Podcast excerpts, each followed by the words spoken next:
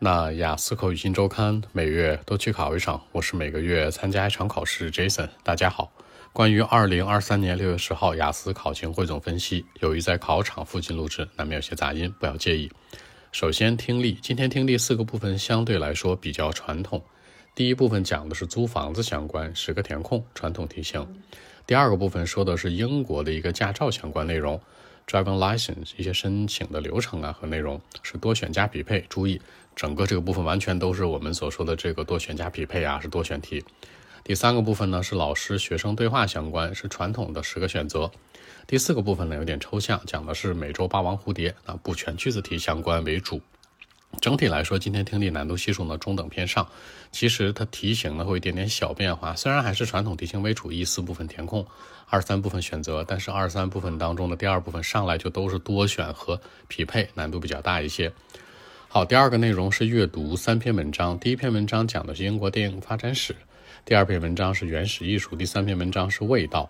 其实这三篇文章都比较抽象，跟我们的生活关联性不太大。除了第一篇这个电影发展史，大家还能懂一点之外，其他的其实压根跟生活的关联性很少，对吧？所以呢，难度系数居中偏上，大概是属于偏难的题型。那主要题型是匹配、填空、选择和判断。好，写作。今天小作文传统题型 bar chart 讲的是柱状图，是三个年份五个国家，那它的一个电影出品的质量，这里面一定要注意啊，柱状图呢它的最值和差值一定要写出来，总之是把特征写出来，如果还有倍数关系更好写喽。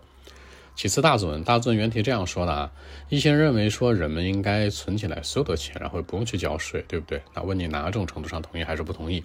这里面大家注意，它有一个最大的 bug 是什么呢？就是说 keep all the money they earned, all the money，所有的钱。但凡出现绝对类词汇的话，绝对类词汇的话，你肯定是要驳倒它了。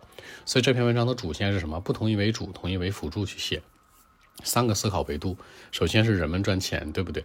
站在人的角度，人们赚钱的目的是干嘛？更好的生活。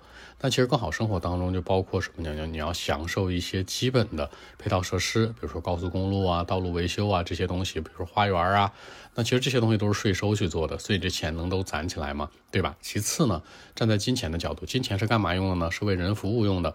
所以说呢，人们去赚这个钱，你要都攒起来，在其他方面消费，那基础设施什么都没有的话，其实还是回到刚才的点上面一样，那整个生活环境和城市的设计建造就会有一个下降。